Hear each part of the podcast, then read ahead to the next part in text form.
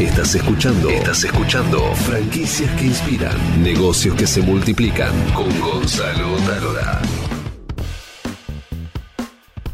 Bienvenidos a Franquicias que Inspiran, soy Gonzalo Talora y estoy con gorrita y este atuendo deportivo porque vamos a hablar con una franquicia que está muy vinculada al deporte. Ya saben, ustedes pueden descargarse gratis Reinventate con franquicias, el libro que te ayuda a elegir tu socio ideal. Tenés el link acá si lo estás viendo en YouTube y si no, acá abajo en la descripción en, Spotify, mis redes sociales o Talora Gonza para cualquier duda, consulta vinculada a la franquicia. Estamos para eso. Y ahora vamos a hablar con Laura Toro, que es cofundadora de Bora Bike, que tiene una historia muy particular porque ellos nacieron a partir de un desencuentro familiar, una ruptura societaria y luego emprendieron su sueño, que era un negocio vinculado a las bicicletas, y cuando comenzaron a franquiciar aprovecharon esa experiencia o esa mala experiencia vinculada a cómo unirse con, con socios para que los franquiciados, los nuevos socios, lleguen y se conformen de una manera homogénea, poderosa y que compartan los valores de la marca. Vamos a hablar hoy entonces con Laura de su historia y vamos a conocer esta vinculación entre una decepción societaria y cómo logran tener los franquiciados que toda marca busca. Bienvenida Laura a Franquicias que Inspiran. ¿Cómo estás Gonzalo? Muy bien, muy bien. Bueno, eh, primero, ¿cuántas franquicias tienen ustedes hoy? Eh, hoy tenemos seis franquicias activas eh, en Argentina, dos, dos a, cuatro en Córdoba y uno en Buenos Aires y otro en Santiago del Este. Muy bien, eh, excelente. Bueno, vamos a comenzar con la historia, que es lo que le encanta a nuestros oyentes, televidentes, lectores y bueno, todos los que nos siguen.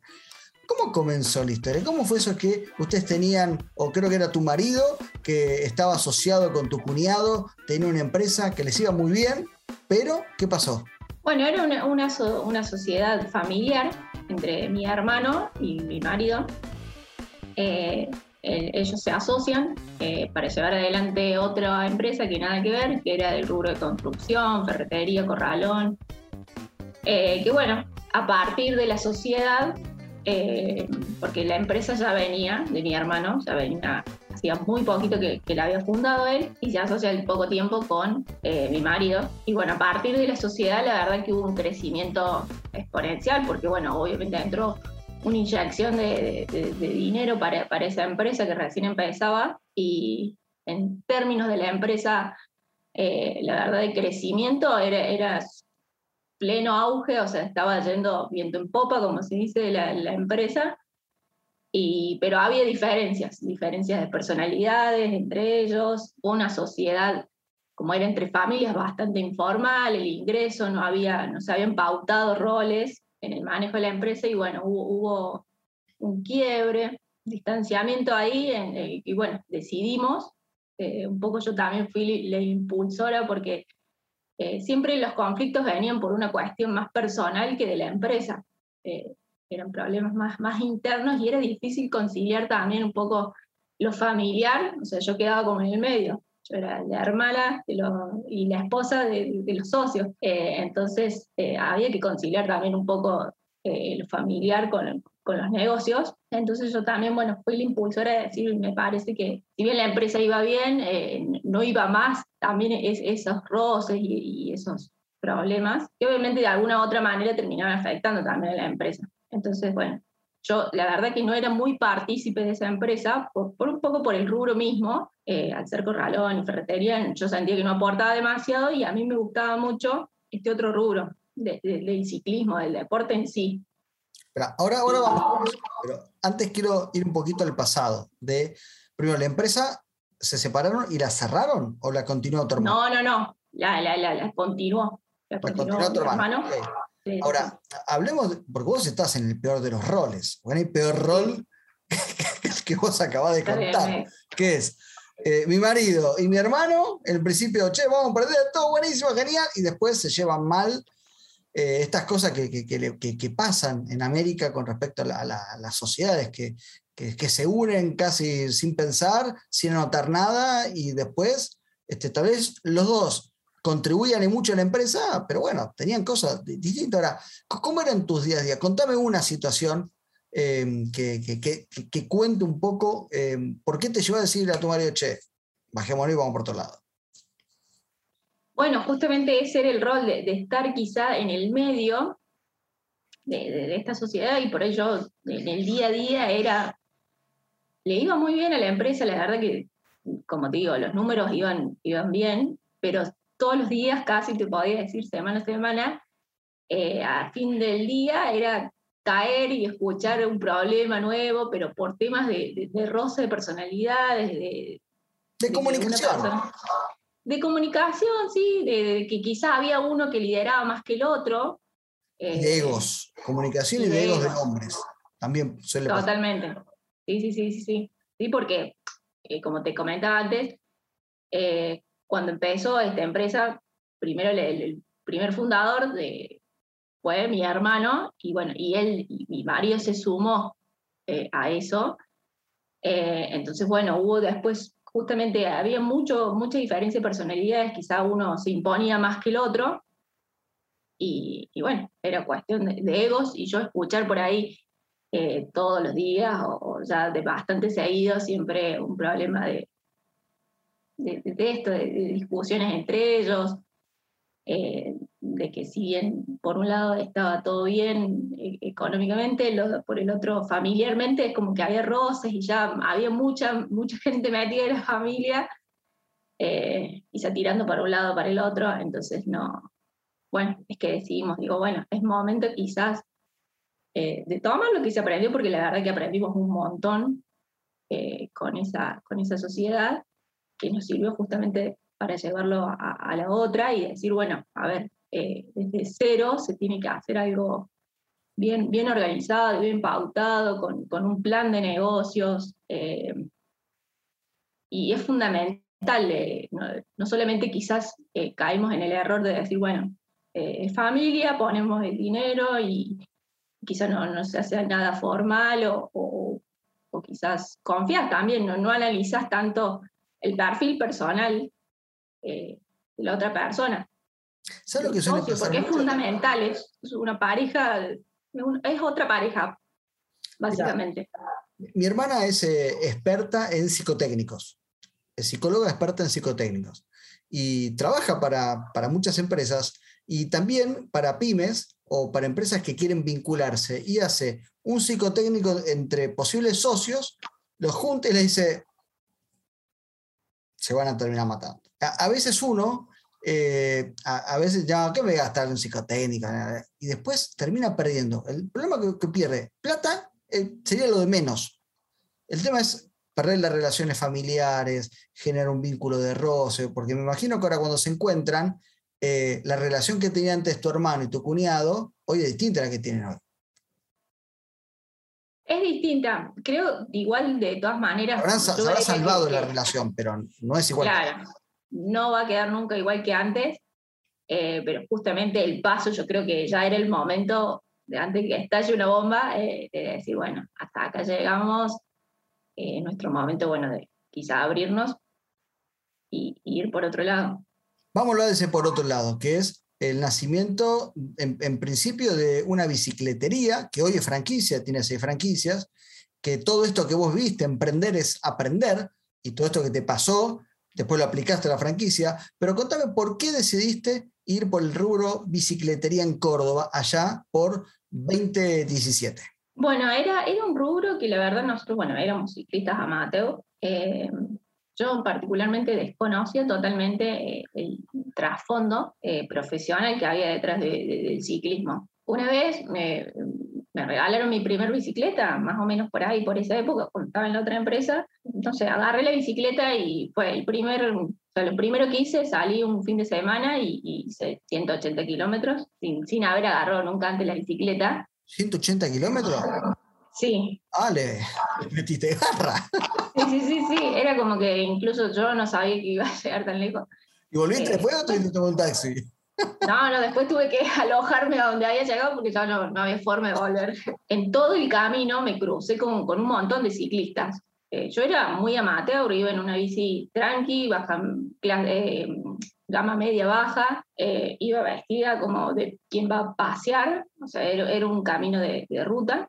Y en el camino me encontraba con muchos ciclistas y veía, che, es como cuando tu mente ya empieza a pensar otras cosas y ya le prestas atención a otras otras cosas, y yo veía que había muchos ciclistas en la ruta, ya a un nivel un poco obviamente más profesional, por, me daba cuenta por su vestimenta, obviamente se notaba, si yo bien no sabía de bicicletas, notaba que las bicicletas eran buenas, y no sabía, digo, dónde, que, que estaba ese, ese mercado, quizás, no, ve, no lo veía reflejado, al menos en, en, en, Córdoba, tiendas que se adaptaran como, como a, ese, a esos consumidores. Eh, 2017 en Buenos Aires recién comenzaba eh, esa tendencia de las bicicletas eh, boutique.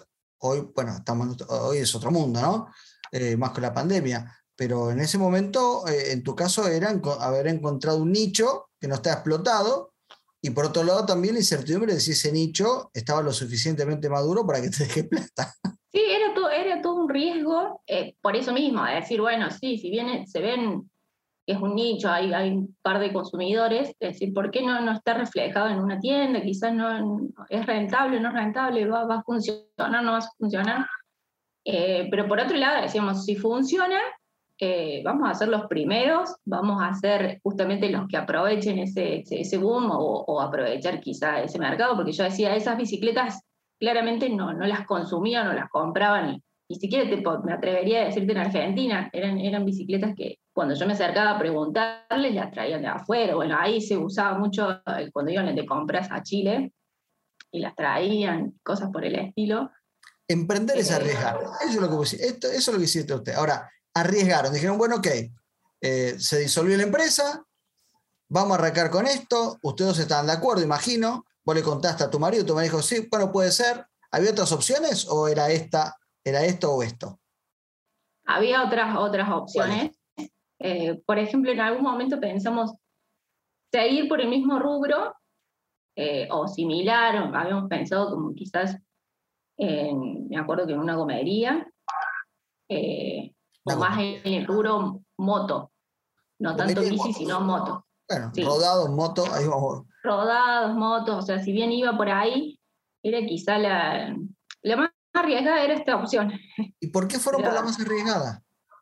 Eh, por optina yo era lo, más, lo, que más me sentía que podía aportar, si bien en, en otro rubro más eh, no me sentía tan, tan cómoda, ya no me sentía cómoda eh, en, en, el rubro construcción porque era muy masculino en sí, no, no, no me sentía que aportaba mucho, en el rubro motos también, porque seguía haciendo, si bien me gusta, hoy, en día es algo que, también es una posibilidad, eh, creo que este no estaba explotado. O sea, si en el rubro moto ya estaba, creo que había un boom en un momento de las motos también y era como que había muchos, muchos haciendo lo mismo, eh, y yo quería algo que fuera pionera, por decirlo de alguna manera. Algo... ¿Qué, ¿Qué, pasó cuando contaste, amigos, familia, che, vamos por este lado? ¿Qué te dijeron? Era como que la verdad que una decepción para, para todos, porque te decían una bicicletería. Estás ganando guita con la, constructora. me imagino estos diálogos. Estabas ganando guita con la constructora, te estaba yendo muy bien, te peleaste y ahora vas una bicicletería. Ahí. Es el mensaje, ¿no? Con tono, con otra, pero era eso, era bicicletería. Ahora, con toda esa carga. El mismo tono, el mismo todo, exactamente ese, ese era el comentario. ¿Por qué? ¿Por qué no, no, no, no ver así, mira, estás dejando algo que funciona, algo que va bien, qué sé yo, para meterte en algo, una bicicletería, como eh, el concepto de, en ese momento, al, menos acá en Córdoba, era la bicicletería de barrio, el tallercito, que te arreglaban la bicicleta a la playera. Era eso el concepto eh, macro, ¿no? El popular. Creo que, que en todos hasta, te diría que hasta el día de hoy, salvo que alguno que esté muy eh, metido en el nicho, bicicletería en sí, el título es eso, lo, muy de barrio y, y esto, el, mecánico con las manos engrasadas, eh, arreglando una bici. Pero esto le suele, algo que... le suele pasar mucho a los emprendedores, esto de el emprendedor tiene una visión, esto es un problema de storytelling, ¿no? Mi tema el emprendedor tiene una visión, cuando lo cuenta no sabe explicarla, el otro interpreta cualquier cosa y esa cualquier cosa que interpreta te da una evolución, que en general, esto es lo contrario lo que querés escuchar, si te va a ir mal, y muchos dicen, se quedan con esa idea y naufragan el sueño. En el caso de ustedes dijeron, esta es mi visión, creemos en mi visión y vamos para adelante. ¿Cuáles fueron esos primeros pasos que dieron de, una bicicletería? ¿Alquilaron un local? ¿Qué hicieron? Bueno, nuestra, nuestro justamente enseñanza que veníamos del otro lado, nosotros teníamos muy claro en nuestra mente, justamente que no era una bicicletería común, que iba a ser más una especie de, concepto store, eh, una boutique, algo distinto de lo que ya se veía. Eh, entonces lo teníamos tan claro en mente que dijimos, bueno, a diferencia de, la anterior empresa, lo plasmemos, hagamos un, plan, un plan mucho más prolijo, de decir, bueno, establezcamos eh, esto que decías vos, vayamos con gente profesional y tratemos de, ver justamente cuáles son los, los roles también un poco psicológicos de cada uno eh, dentro de la empresa, eh, para que no haya estos roces, que tengamos en claro qué va a hacer uno, qué va a hacer el otro, y, que no haya discusiones, que ya esté previamente pactado, acordado, hacerlo de una manera prolija. Entre ustedes, su, propio protocolo de, existió un protocolo de pareja, ahora tiene un protocolo de presa. Exactamente, porque eso también es otra cosa con la que tenemos que lidiar. Eh, decir, bueno, emprender junto a una pareja, eh, estás todo el tiempo. O sea, también dividir, porque bueno, eso también aprendimos. Estaba lo familiar eh, del otro lado, y qué pasaba, bueno, es después del negocio, qué pasaba después en lo familiar, cómo, cómo conciliar eso también. ¿Y qué pasó cuando abrieron? Bueno, cuando abrimos la primera tienda, fuimos a un lugar bastante eh, estratégico, la verdad que la tienda era un punto, eh, estaba muy bien ubicada, eh, en una zona que, habíamos pensado en todo, desde el estacionamiento de la gente, hasta en un lugar donde estuviera visual, tuviera, bueno, pensamos en todo, pero el local la verdad que era bastante chico, o sea, chico a comparación de lo que es hoy, pero bueno, era nuestra primer, nuestra primer tienda, netamente propia, porque siempre estuvimos eh, asociados a alguien. Eh, y bueno, era, básicamente salir con lo que salimos de la otra sociedad, invertirla en esta, y no había chance que nos fuera mal porque era todo lo que, los que teníamos, que tampoco era mucho, eh, era, arrancamos con, con, alrededor de 10 bicicletas, recuerdo, eh, que no eran la gama súper alta, eh, pero bueno, fuimos, la verdad que creciendo. Para, ¿cómo fue el primer mes? Y el primer mes fue difícil, la verdad que no es como, no, no veníamos acostumbrados, como te digo, un, rubro que es bastante popular, de, vos te abrís una ferretería, un corralón, y a la semana, como mucho, ya tenés gente comprándote porque son elementos esenciales. Quizás una bicicletería no es tan esencial que vos necesites una bici, entonces eh, fue, remarla al principio. Al principio no entraba nadie. Entonces decime la frase. No entraba nadie. No, nadie. Exactamente, no, no, no. El primer mes fue difícil y bueno, entran como los miedos de golpe. Y todos tus conocidos al primer mes decía, te dije, te dije que es una mierda eso, te dije que no iba a funcionar. Y ustedes dos mirándose y dice, no, vamos, vamos, vamos, vamos, ¿no? Era así. Exactamente, era así, mirarnos, éramos, éramos tres, éramos nosotros dos y un empleado, eh, desde el día cero, desde el día cero, no, porque hay mucha gente que, incluso nos pasa con franquiciados, que el día cero dicen, che, del día cero tenemos un empleado, sí, le decimos. Nosotros el día cero tuvimos un empleado porque nosotros en nuestra mente, bueno, proyectamos, eh, la verdad que más de, lo que pensaba desde el primer inicio. Pero... ¿Cuál fue la clave para mostrarnos, mirarnos la cara a los tres, la verdad, el primer tiempo. Y era acomodar sobre lo acomodado, el local, y esperar que entrara alguien. ¿Y por qué se empezó a mover? Se empezó a mover eh, básicamente porque nosotros desde el día cero, de, bueno, en realidad fue desde antes, desde antes de abrir la puerta del local, la verdad que somos dos personas que tenemos menos de 20 años, al menos. Yo, va, yo estoy ahí al borde, 30. Eh, ah, me somos muy tecnológicos. Tengo más de 20 años, digo, la mierda, 16. No, no, no. No, decíamos, no, iba esto de la edad porque decíamos nosotros siempre nos manejamos mucho con la tecnología. eh, con las redes sociales, con, todo, con todo ese, ámbito de, la comunicación online. Entonces, eh, desde antes de abrir es como que habíamos iniciado las redes sociales, habíamos hecho una movida, teníamos muy en claro desde el día cero de tener una página web y la verdad que, que al mes, si bien al local fue difícil que entrara esa gente, se movía por internet. Por redes se movía por internet, por redes sociales, quizás no tanto eran ventas eh, en local, sino que ya habíamos hecho algún tipo de, círculo eh, en lo que es internet. ¿Cómo pasaron de eh, no venderle nada a nadie o solo por redes sociales a franquiciar el modelo de negocio? ¿Cuándo comenzaron a franquiciar? Empezamos nosotros a franquiciar en el 2019 nuestra primera franquicia. Dos años después lanzaron una franquicia, con lo cual tuvieron un crecimiento muy grande en dos años. Sí, sí, sí, la verdad que esos dos primeros años fueron eso, fue la verdad que esperar ese mes de que la gente conociera que, que el online, la verdad que estaba volcado sobre un local físico que existía y que quizás eh, justamente nosotros eh, reaccionamos mucho por redes sociales eh, al local, por descuento, ya sea porque una bicicleta quizás ya cuando empezamos a traer bicicletas de gama un poco más alta, entonces ya es un poco más delicado el transporte de esas bicicletas, la gente la quería ver y cuando obviamente que invertís más es como un auto. No sé si la gente se compraría un auto por internet porque es algo que vos invertís mucho y bueno, y había cuadros que eran la verdad que delicados de transportar en... Claro, vos lo que estás diciendo es que, bueno, lo, lo que hoy funciona, ¿no? No es que son canales separados, sino que son canales complementarios que la gente tal vez te descubre en las redes sociales o en tu página web, pero va a constatar el producto a, tu local. Sí. Es un poco franquicia.